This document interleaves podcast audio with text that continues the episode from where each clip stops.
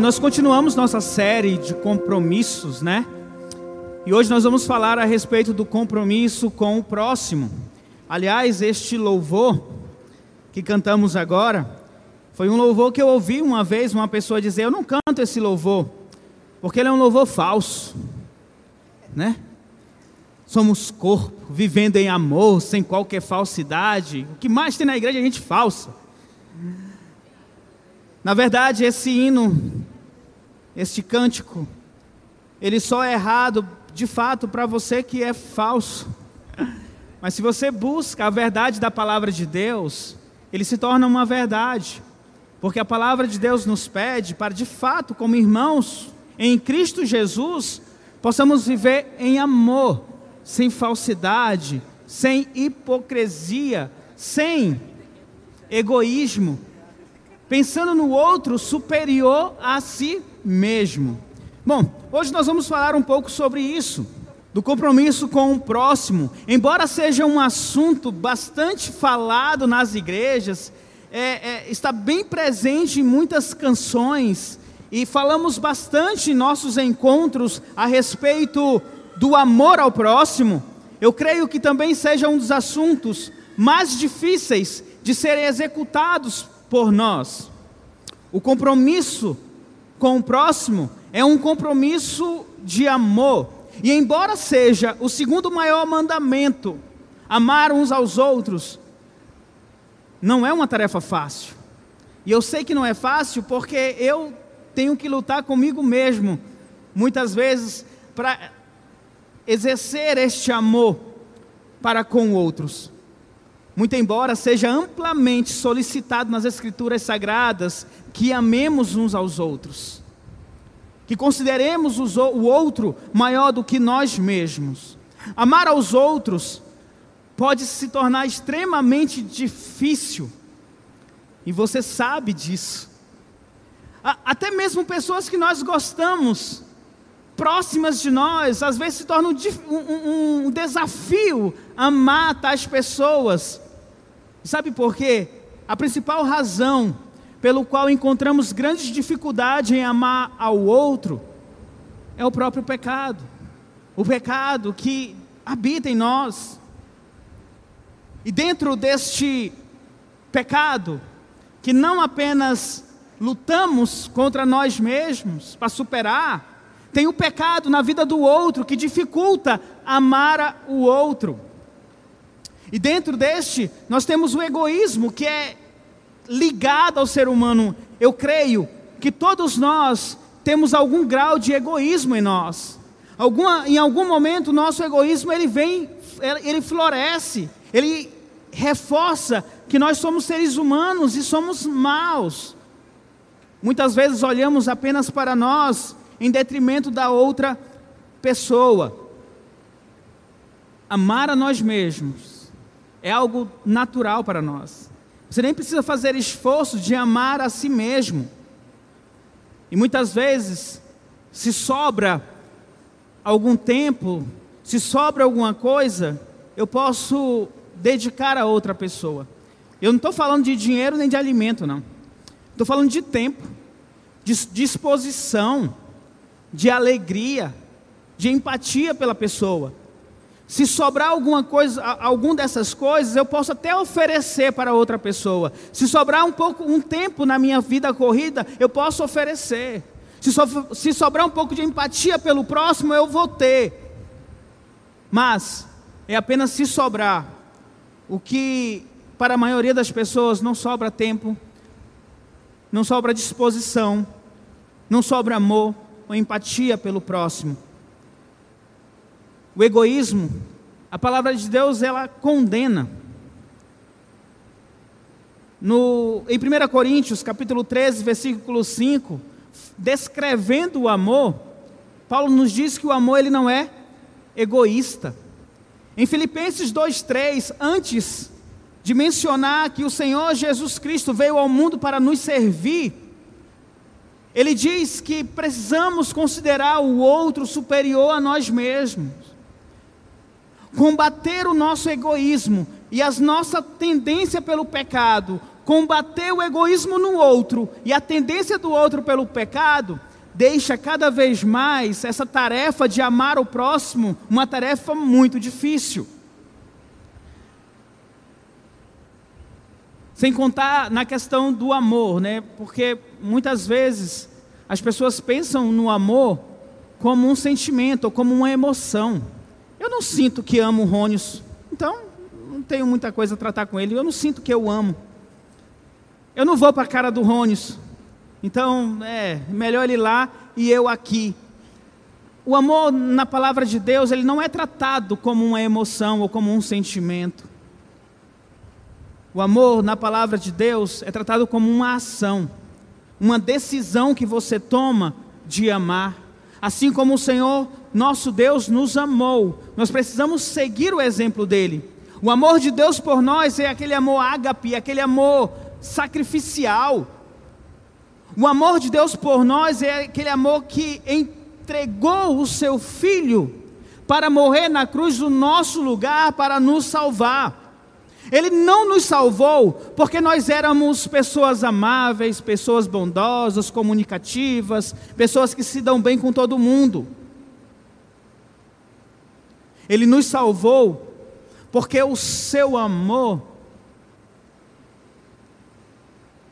a sua graça, a sua misericórdia nos alcançou, sendo nós ainda pecadores. Não foi porque você realizou alguma coisa que Deus te amou. Ele simplesmente te amou pela sua graça. E nós devemos seguir este mesmo exemplo, amando ao outro. E a pergunta que eu faço é: você ama o outro o suficiente para se sacrificar pelo outro? O quanto você é amável com o outro, ou quanto você tem de compromisso com o teu próximo. Para falar sobre isso, eu peço que você possa abrir tua Bíblia, Bíblia em Lucas, capítulo 10, versículo 25 ao versículo 37, onde nós vamos falar um pouco sobre a parábola do bom samaritano. Lucas 10, do 25 até o 37. Diz assim a palavra de Deus, por favor me acompanhe. Certa ocasião, um perito da lei levantou-se para pôr Jesus à prova e lhe perguntou: Mestre, o que preciso fazer para herdar a vida eterna? O que está escrito na lei? respondeu Jesus. Como você a lê? Ele respondeu: Ame o Senhor, o seu Deus, de todo o seu coração, de toda a alma, de todas as suas forças e de todo o entendimento, e ame o seu próximo como a si mesmo. Disse Jesus: Você respondeu corretamente. Vá, faça isso e viverá. Mas ele, querendo justificar-se, perguntou a Jesus: E quem é o meu próximo? Em resposta, disse Jesus: Um homem descia de Jerusalém para Jericó, quando caiu nas mãos de assaltantes. Estes lhe tiraram as roupas, espancaram-no e se foram, deixando-o quase morto. Aconteceu que estar descendo pela mesma estrada um sacerdote. Quando viu o homem, passou pelo outro lado, e assim também um levita. Quando chegou ao lugar e o viu, passou pelo outro lado. Mas um samaritano, estando de viagem, chegou onde se encontrava o homem, e quando o viu, teve piedade dele. Aproximou-se, enfaixou as feridas, derramando nelas vinho e óleo, depois colocou-o sobre o seu próprio animal levou-o para uma hospedaria e cuidou dele. No dia seguinte, deu dois denários ao hospedeiro e lhes disse: Cuide dele. Quando voltar, lhe pagarei todas as despesas que você tiver. Qual destes três você acha que foi o próximo do homem que caiu nas mãos dos assaltantes? Aquele que teve misericórdia dele, respondeu o perito da lei. Jesus lhe disse: Vá e faça o mesmo. Vamos orar. Senhor, obrigado, Deus, pela leitura da tua palavra. E mais uma vez eu peço ao Senhor que eu seja instrumento em tuas mãos, ó Pai, e que sejamos agraciados pela tua palavra. Espírito Santo de Deus, conduz esta mensagem para a tua vontade e que sejamos, ó Deus amado, preenchidos, ó Deus amado, pela tua sabedoria, Pai. Assim eu oro, em nome do teu filho amado Jesus Cristo. Amém, Jesus. Bom, nesse texto, Jesus ele vem responder a pergunta do perito da lei, ou uma espécie de advogado que conhecia muito bem as leis. O, o, a pergunta do, do perito é uma pergunta que todos nós devemos fazer. Ele perguntou ao mestre o que é preciso para herdar a vida eterna. E a questão nessa pergunta não é se as pessoas elas vão viver para sempre, mas a questão dentro dessa pergunta é onde eu vou viver para sempre, no céu ou no inferno? Porque a Bíblia, para a palavra de Deus, todos nós vamos viver eternamente. Mas uns, como diz Daniel, que vão acordar, vão acordar para a vida eterna e outros para a condenação eterna. A grande questão nessa pergunta, mestre, o que preciso fazer para herdar a vida eterna, é que é uma pergunta pertinente para todos nós e que ela precisa de fato de resposta. E, e, e a resposta para essa pergunta, o bom entendimento dessa resposta, de fato, lhe ajudará a perceber onde você estará na vida eterna. Essa foi a mesma pergunta que o jovem rico fez para Jesus lá em Marcos 10, 17: Como eu posso, o que eu posso fazer para herdar a vida eterna? Jesus ele permitiu que o próprio perito da lei, já que ele era perito da lei, pudesse responder a pergunta: O que eu faço para herdar a vida eterna? Ame o Senhor, o teu Deus, de todo o seu coração, de toda a tua alma, de todas as suas forças e de todo o entendimento, e ame o seu próximo como a ti mesmo. A vida eterna, herdar a vida eterna consiste em amar o Senhor e amar o próximo. Isso é importante para nós, entender isto. A vida consiste, a vida eterna, consiste em amar a Deus com tudo que você tem, com todas as suas forças. Perceba a, a, a, a força da expressão do Senhor Jesus Cristo. Ame ao Senhor de todo o seu coração, de toda a sua alma, de todas as suas forças, de todo o seu entendimento. Não é pela metade, não é apenas uma parte do teu ser, não é apenas o domingo que você vai amar ao Senhor quando você vem à igreja, mas é em todo momento, é, é com tudo que você tem, com todo o teu entendimento, a tua alma, as tuas forças, o teu coração. Não é amar a Deus com meras palavras ou rituais religiosos, não é chegar e cantar. Eu te amo, eu te amo, eu te amo, ó Deus.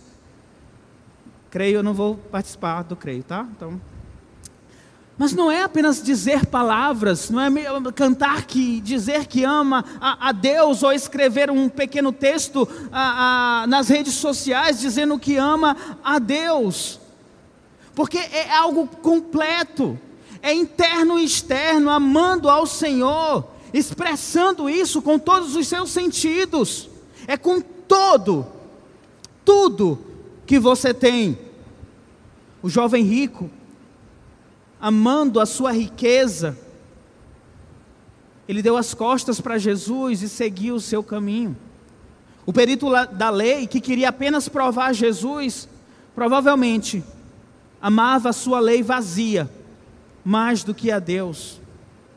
Só que, além de amar a Deus, é nosso dever também amar ao nosso próximo. É um compromisso que nós assumimos a partir do momento que você se torna cristão, se torna um dever teu amar o teu próximo. E a pergunta é: quem é o meu próximo? Que foi a pergunta do perito da lei para Jesus: quem é o meu próximo? E é interessante que o, o, o perito da lei ele não se preocupa em amar a Deus, porque provavelmente ele já se considerava alguém que amava a Deus. Tal como um fariseu ou como um escriba, ele se considerava a pessoa que amava Deus. E talvez a pergunta quem é o meu próximo seja para que ele possa ter uma melhor avaliação ou para que ele pudesse pegar o Senhor Jesus Cristo em alguma pegadinha. Afinal, ele queria provar o Senhor Jesus. Os fariseus, os escribas, os mestres da lei, os peritos na lei, eles tinham uma filosofia de amor ao próximo que consistia em amar aquelas pessoas que eram justas, as pessoas que praticavam a lei, as pessoas que iam ao templo, essas pessoas merecem ser amadas. Eles rejeitavam os publicanos, eles rejeitavam os pecadores, porque eram pessoas que não iam ao templo e não cumpriam ali as leis dos fariseus. Eles eram rejeitados, nem amavam os samaritanos, porque eles eram considerados como um, um povo inferior. Ele pergunta: quem é o meu próximo? E Jesus vai explicar para o perito da lei quem é o próximo utilizando a parábola. Né? Uma parábola é um recurso utilizado por nós pregadores e muito utilizado por Jesus para facilitar o entendimento ah, de determinados assuntos que deseja ensinar para as pessoas, para o povo. E diante da pergunta daquele perito, Jesus inicia sua explicação de quem é o próximo. A, parábola ela começa a ser contada que estava um homem na estrada de Jerusalém para Jericó. A distância era mais ou menos de 15 quilômetros. Como Jerusalém ficava bem acima do nível do mar, por isso que descia para Jericó. Então, a pessoa que estava em Jerusalém teria que descer para Jericó.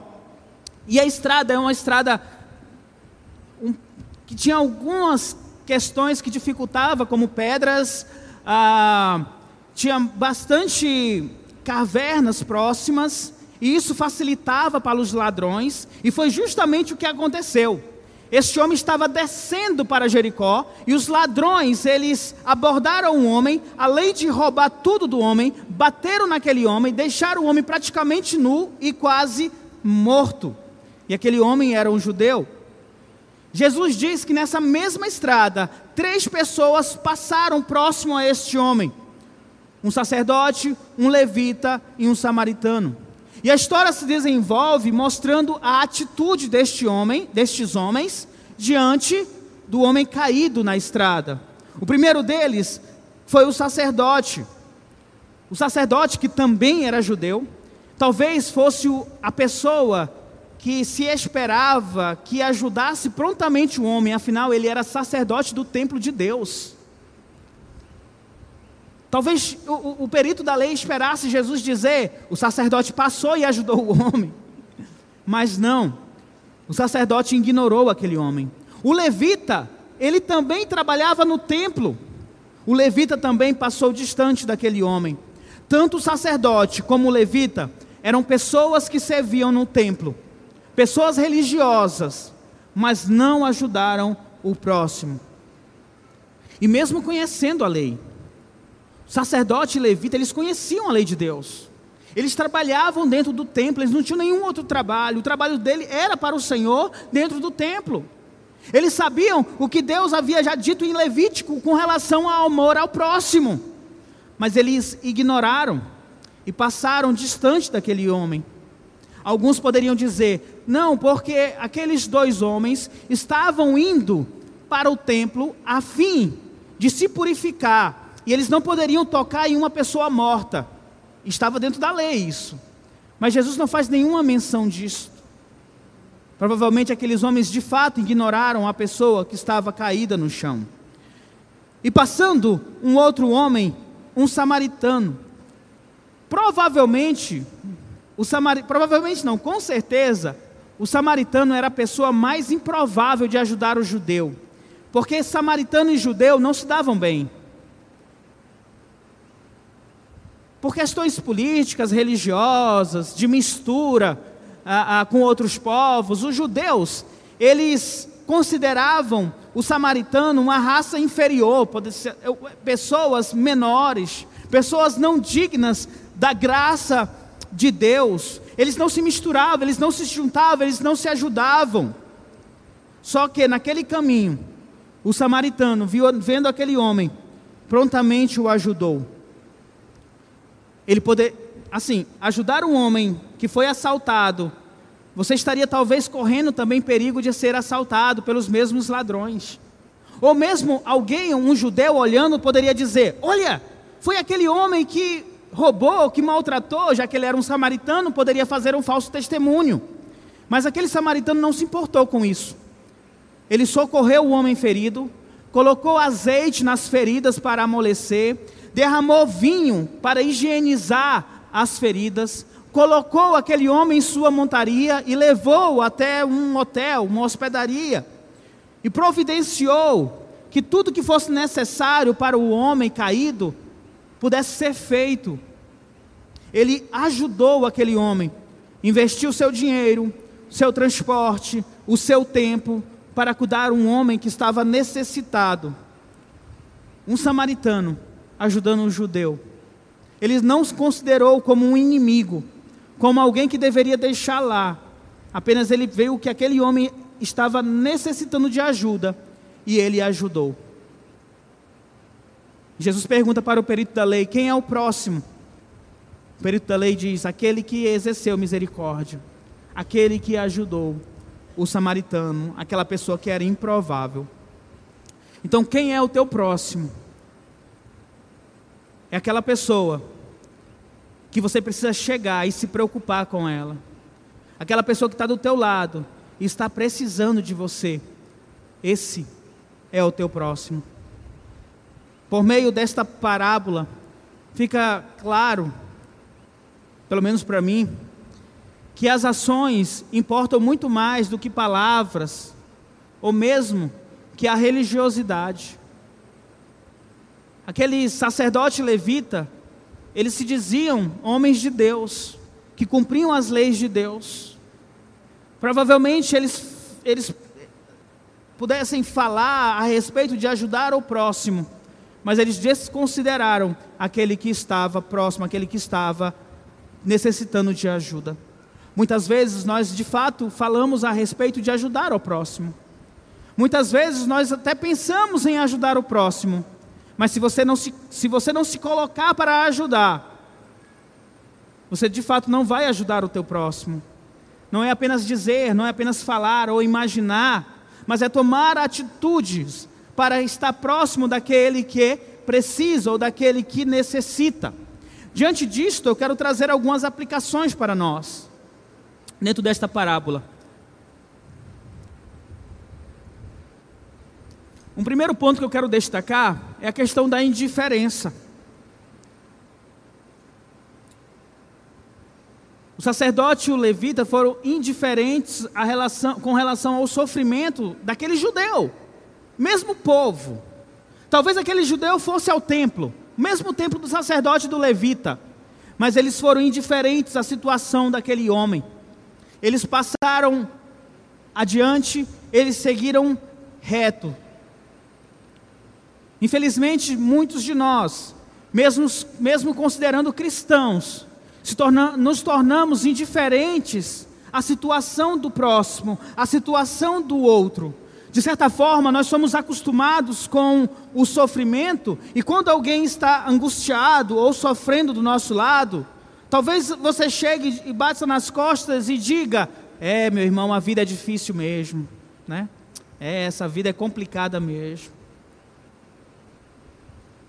Talvez você nem se coloque em dizer: Eu vou orar por você. Como eu posso lhe ajudar? O que eu posso fazer por você? na minha experiência como pastor, eu já, eu já aprendi que a maioria das pessoas querem apenas ser ouvidas, querem apenas um ouvido, querem apenas colocar para fora tudo aquilo que está apertando o peito. E a gente aprende a ouvir muito mais do que falar. Então a maioria das pessoas querem apenas falar, só que você é tão ocupado no teu tempo que você não tem disposição para sentar e ouvir o que o outro tem a dizer. Talvez você considere o teu sofrimento tão maior do que o outro, que é perda de tempo. Fala, tá, quando tu terminar eu vou contar a minha vida e tu vai chorar. Porque nós agimos com indiferença com relação ao outro. O outro está falando a respeito da dificuldade em casa, no casamento, e você está olhando um relógio e está buscando um horário no celular, ou buscando na tua mente alguma maneira de sair do assunto, porque você tem coisas para fazer na tua casa. Nos tornamos indiferentes com aquele que está precisando.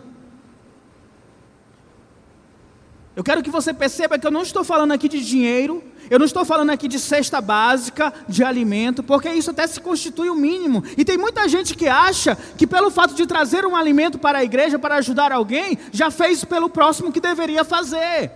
Bom, já entreguei o meu quilo de alimento, dentro desse mês ajudar ao próximo, opa, ok, já ajudei meu próximo. Indiferentes. Aqui na igreja, quantas pessoas não têm amigos? Pessoas que vêm para a igreja, que estão há cinco anos, mas não têm amigos. Talvez por não se colocar para conversar com outro, ou talvez porque outros aqui não chegam junto para conversar, porque existem pessoas tímidas também. E é um desafio que nós temos para manter a nossa comunhão, de nos importarmos com o outro, sentar para conversar. Talvez tenha pessoas que estejam congregando conosco há cinco anos.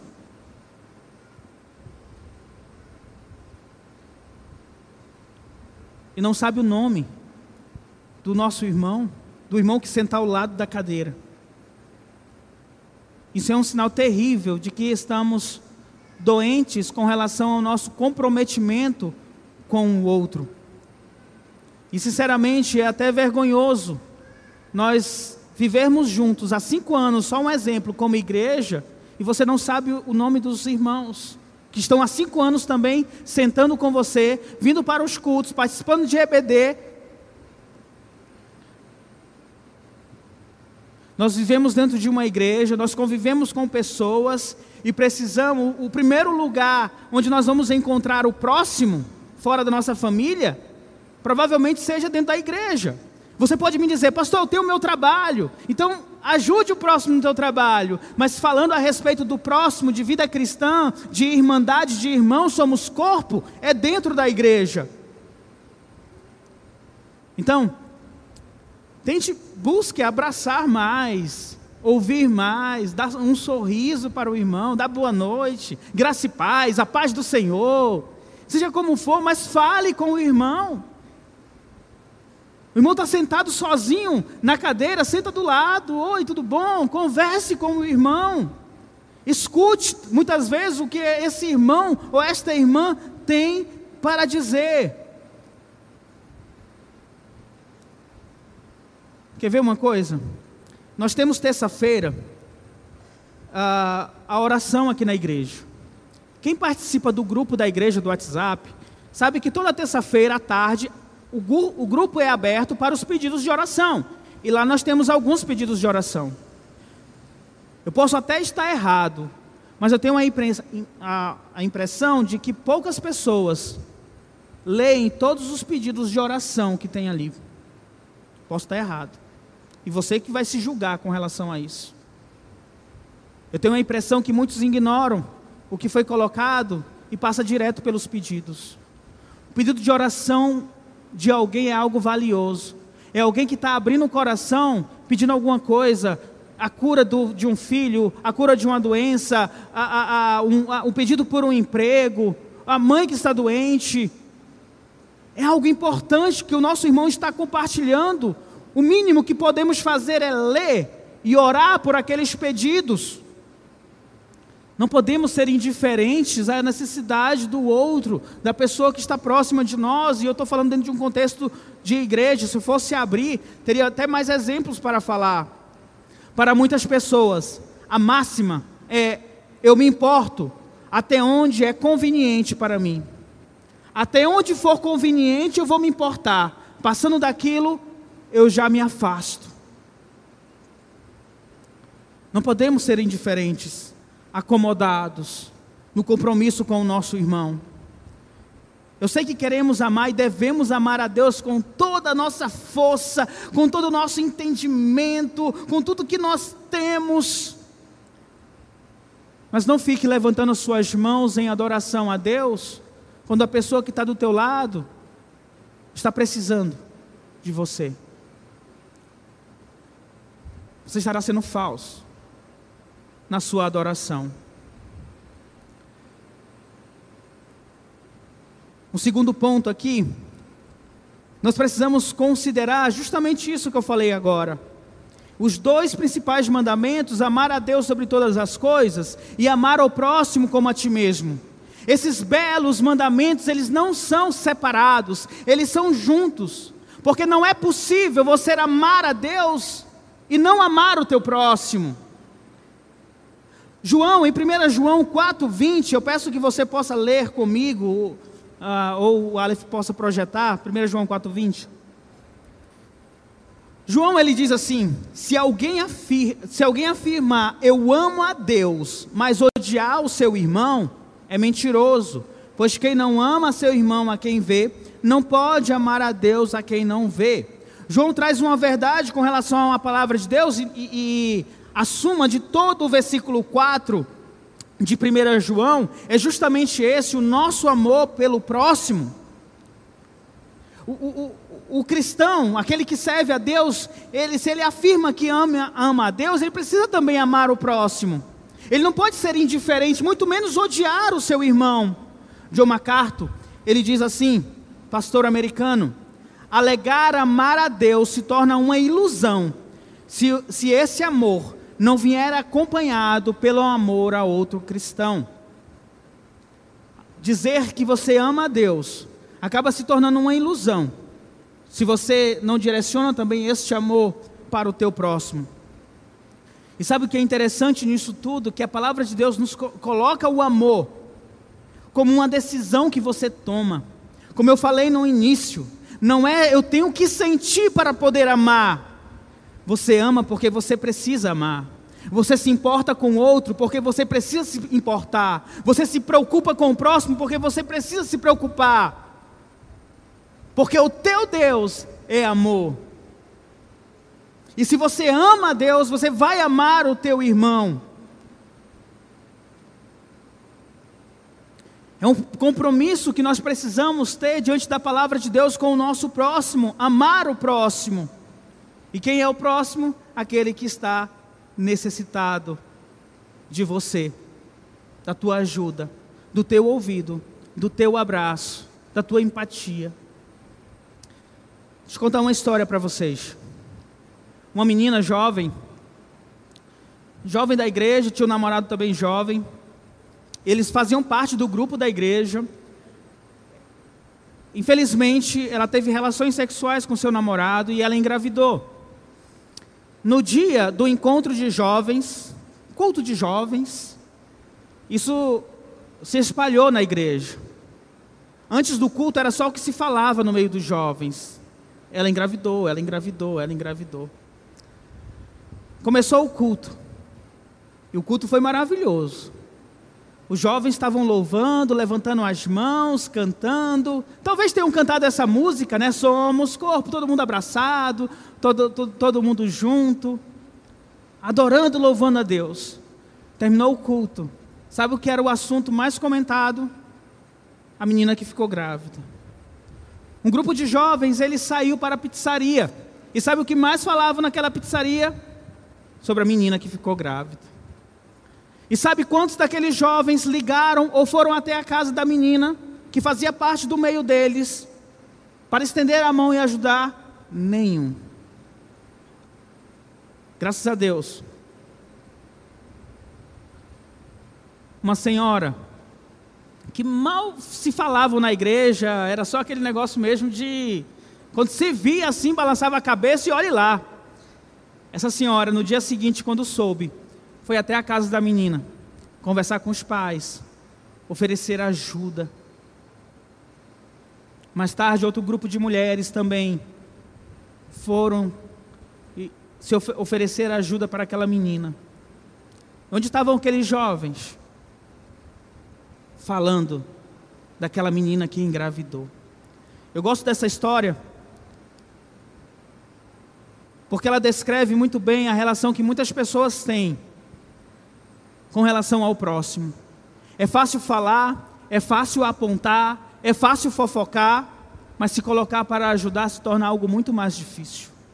É muito fácil. Sabe o que aconteceu com fulano? Sabe o que aconteceu na casa de ciclano? Menino, tu não sabe o que eu vi ali. É muito mais fácil agir desta forma do que praticar o que Jesus nos ensina em Mateus 18, de ir até a pessoa e conversar com aquela pessoa. Precisamos quebrar isto, porque se nós amamos a Deus, nós vamos amar o próximo. Ah, mas ele pecou, ela engravidou, sim, e você? Quantos pecados você cometeu naquele mesmo dia que soube que ela engravidou? Entende isso? Você é tão pecador quanto ela também é pecadora, porque engravidou. A consequência do pecado dela foi ter engravidado. E talvez a sua consequência não seja tão grave assim pelo teu pecado. Talvez você esqueceu de prometer para tua esposa que ia jogar o lixo fora e você não jogou, você mentiu para tua esposa. O máximo é ela vai brigar contigo. Mas o pecado é igual. Entende? Nós somos irmãos. E precisamos estender a mão até mesmo para aqueles que estão cometendo pecado. Estes sim precisam de ajuda, de apoio, de alguém para poder conversar a respeito do Evangelho, para perceber a graça de Deus, porque muitas pessoas com pecados como este, um de adultério, ou engravidou fora da hora, se sentem tão mal, que chegam a pensar que perderam o favor, a graça de Deus em suas vidas. Nós precisamos lembrar Deus é contigo ainda. Porque nada poderá te separar do amor de Deus se verdadeiramente você está em Cristo Jesus, o nosso Senhor. Aqui na igreja, nós estamos trabalhando e buscamos trabalhar para que a relação com os nossos irmãos sejam relações boas, uma relação saudável, comprometido com a palavra de Deus. E é por isso, dentro dessa série de compromisso, esse tema precisa ser enfatizado. Aliás, dentro do nosso pacto de membresia, pelo menos uma vez a cada mês, nós reforçamos esse amor pelo próximo. Você deve lembrar que no nosso pacto de membresia tem uma frase que diz assim: trabalharemos e oraremos por uma igreja unida pelo Espírito. Participaremos das reuniões da igreja e não descuidaremos da oração por nós e pelos demais. Obrigado, Aleph. A base para esta afirmação é compromisso com o próximo. Eu vou trabalhar e eu vou orar para que a minha igreja seja uma igreja unida pelo Espírito. Ou seja, o que tiver em minhas mãos para fazer, para manter a unidade da igreja, eu vou fazer. Eu vou orar para que se estabeleça dentro da minha igreja uma relação verdadeira e real entre os irmãos. Somos corpo totalmente ajustados, ligados, vivendo em amor, sem qualquer falsidade. Eu vou trabalhar para que isso seja uma realidade na minha igreja. Não descuidaremos da oração por nós e pelos demais. Não vamos parar de orar pelos nossos irmãos. Nós temos aqui uma oração de terça-feira. A Fabrícia uma, teve umas duas terças-feiras atrás, eu acho, ela pegou o microfone e ela disse algo que todo mundo ficou assim com a cabeça. Sabe? Igual o Tiquiri. Ela disse assim: Olha, meus irmãos, muitas vezes eu não tenho vontade de vir. Ai, ai, será que eu vou? Será que eu não vou? Mais ou menos isso, né, Fabrício? Aí ela disse: Mas quando eu chego aqui, e quando acaba, eu me sinto tão bem e eu digo: Senhor, muito obrigado porque eu vim.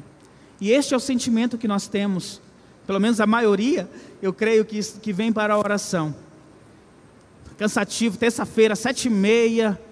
Ai, poderia estar em casa, mas eu vou orar com os meus irmãos. É tão agradável estar, estarmos unidos, orando uns pelos outros. Sabe, eu gosto muito do momento sentar e orar, mas eu também gosto muito daquele momento quando termina a oração e a gente fica conversando, enquanto o outro irmão ali, o irmão Domingos ainda está orando, por exemplo, e eu estou ali, conversando com os irmãos, conhecendo um pouquinho mais da vida, como foi a semana, isso é muito agradável, isso nos une nos traz para próximo, para perto do coração. Por isso que dizemos, participaremos das reuniões da igreja. Ou seja, é dentro das reuniões da igreja que eu vou conhecer outras pessoas. Se você vem apenas para o domingo, como é que você vai conhecer os outros irmãos, o teu próximo, aqui dentro da igreja? Aqui na igreja, na semana, nós temos pelo menos três, quatro encontros: o culto, Terça-feira, oração. Os pequenos grupos, dependendo do pequeno grupo, o dia da semana pode mudar. E a escola bíblica dominical, que é o encontro da igreja sendo ensinada. Se você vem para esses quatro encontros, eu tenho certeza que o seu leque de pessoas próximas vai aumentar. Você estará próximo dos outros.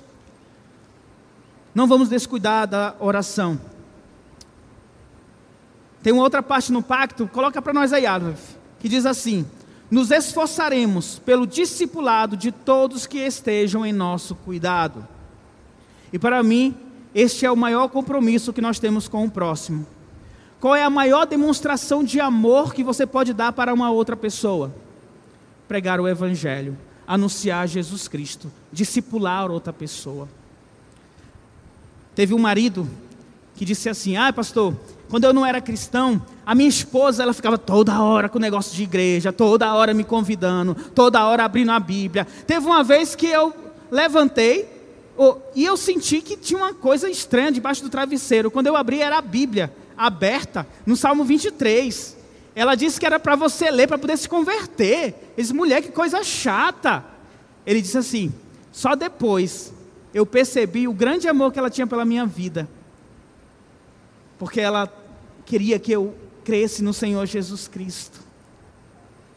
Isso é verdade. Então, se o teu pai está insistindo contigo para vir à igreja, para estudar a Bíblia, é porque ele te ama muito. Se teu marido está, ou sua, se tua esposa está insistindo com você para vir à igreja, para conhecer o Evangelho, se ele vive pregando o Evangelho para ti, é porque ele te ama muito. Essa é a maior prova de amor que alguém pode ter pelo outro. Pregar o Evangelho de Cristo Jesus. E o discipulado faz parte disso. Nos esforçar para discipular as pessoas é investir tempo, recursos. E graças a Deus, nós temos pessoas sendo discipuladas aqui na igreja, pessoas que já estão dentro do discipulado que temos planejado. O meu filho recebeu a ligação do Gustavo, o Gustavo não está aqui, está pregando em uma outra igreja. É, e ele disse: Pai, o Gustavo me ligou e ele perguntou se eu quero discipulado. Aí eu, sim, meu filho, qual é o estranho nisso? Não, mas eu? Sim, o que que tem, meu filho? Você não foi batizado agora? Você precisa ser discipulado. Aí, não, tá bom. Aí ele correu para a mãe dele e disse: O Gustavo me ligou e disse que é, me é, perguntou se eu queria discipulado. Aí tu respondeu: Eu quero. Ele, quando ele pegou o livro do discipulado, ele foi mostrar: Olha, ele me deu o livro, estava alegre, estava contente. Eu entrei em contato com um casal. Deixa eu mostrar aqui, gente. Estou saindo fora do meu roteirinho ali. Mas eu entrei em contato com um, com um casal. Está chegando aqui na igreja. Eu perguntei se desejava o discipulado.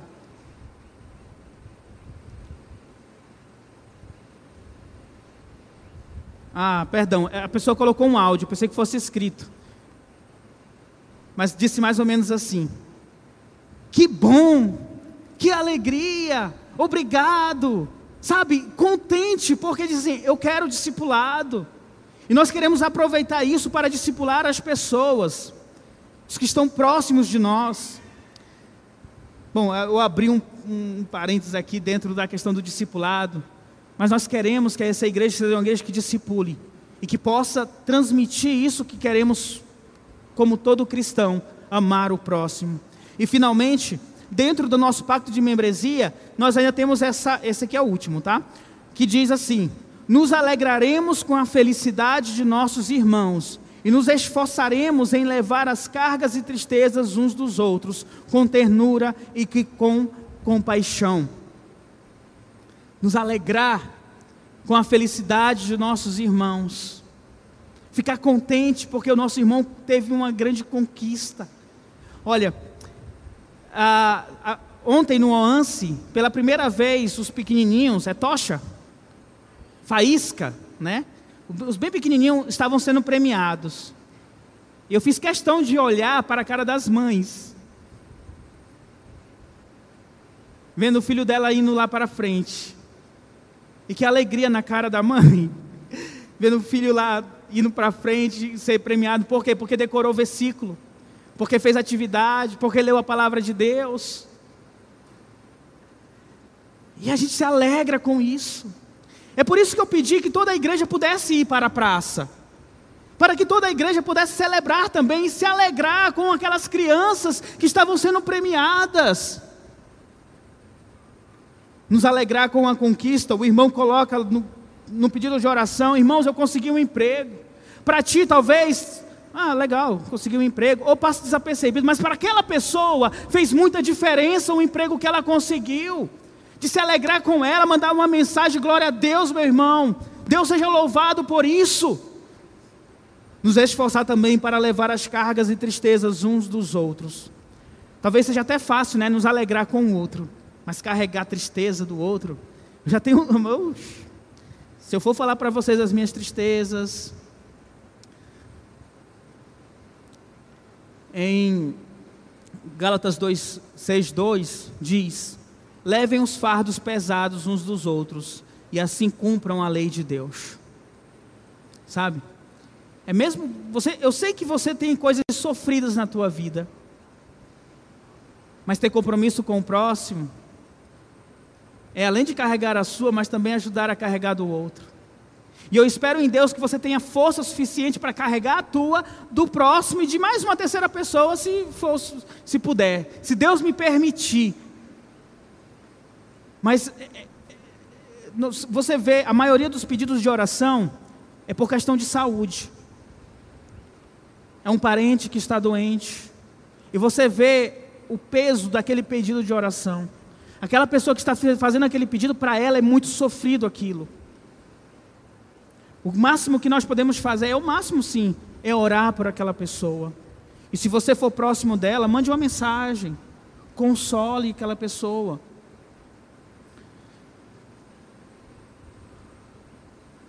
ter compromisso com o próximo. Eu estou falando isso para vocês, e talvez você diga: o pastor tem muito compromisso com o próximo, já que ele está ensinando, ele está pregando. Gente, é uma luta diária, porque nós queremos sempre pensar em nós mesmos. Eu sempre eu quero pensar no meu conforto, eu quero pensar na minha vida boa, eu quero pensar nos meus problemas e não nos problemas do outro. Mas a palavra de Deus nos chama a olhar para outra pessoa, e é uma luta diária que nós temos, é uma luta diária que eu tenho. E eu convido você a lutar junto comigo para ter este compromisso com o próximo. Vamos orar? Santo Deus,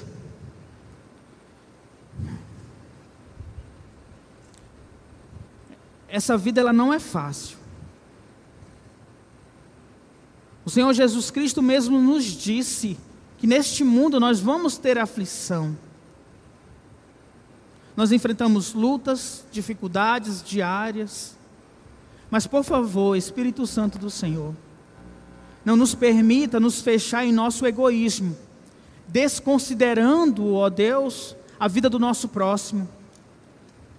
Ó Pai, que não sejamos como o sacerdote, como o levita, que diante de alguém necessitado, passaram adiante. Que, que sejamos como um samaritano, que não se importou em serem inimigos, não se importou com o nicho social, não se importou com quem aquele outro ela era, apenas se colocou para ajudar. Que possamos olhar para as pessoas próximas de nós, ó Pai, com amor, ó Pai, com esse amor que vem de Ti que tenhamos esse mesmo amor, ó Pai amado, com que muito o Senhor nos amou, ó Pai amado, e possamos, ó Deus amado, através do Teu Espírito Santo, ó Pai, amar o nosso próximo, porque eu sei, Pai, por mim mesmo, pela minha vontade, pelo meu querer, eu não vou conseguir amar o próximo. Eu não vou conseguir estender a mão para quem está necessitado, porque eu tenho os meus problemas. Portanto, Espírito Santo do Senhor, me ajude, porque somente com a tua ajuda eu vou ser sensível às pessoas que me cercam, ó Pai. Que eu faça cumprir a tua palavra, Senhor, em ajudar aqueles que necessitam, ó Pai amado, considerar o outro superior a mim mesmo, amar, ó Pai amado, o próximo, não sendo egoísta, Senhor, nem soberbo, ó Pai amado, pelo contrário, humildemente eu possa ceder os meus recursos, o meu tempo, a minha disposição, a minha alegria, a saúde que o Senhor tem me dado, para de alguma forma servir ao outro, ajudar ao outro, Senhor. Então, Senhor, ajude-nos, ó Deus, a cumprir a tua palavra, Senhor, a amar a ti com tudo que nós temos e também amar o nosso próximo. E oro por esta igreja, Senhor, que sejamos mais unidos, ó Pai. Nós somos o teu povo, Senhor, somos a tua igreja, Senhor, lavados, remidos, purificados pelo teu sangue. Entramos todos pela mesma porta, Senhor. Participamos domingo após domingo com os louvores, com a oração, Senhor Deus. Estamos juntos nesta caminhada, Pai. Por isso nós precisamos ser unidos, precisamos estar juntos, ter comunhão uns com os outros, que possamos olhar um para o outro superior a nós mesmos, ó Pai. E que a nossa comunhão seja a marca de nossa igreja, Pai. Que o que nós cantamos aqui se torne real para nós, sem falsidade, vivendo em amor, Pai amado. O amor que vem de Ti, Senhor, o vínculo do Espírito Santo que nos une, ó Pai amado, seja real em nossas vidas e nos entreguemos, ó Pai amado, a ser solidários uns com os outros, ó Pai. Assim nós clamamos e pedimos, ó Pai, em nome do Teu Filho amado Jesus Cristo. Amém, Jesus.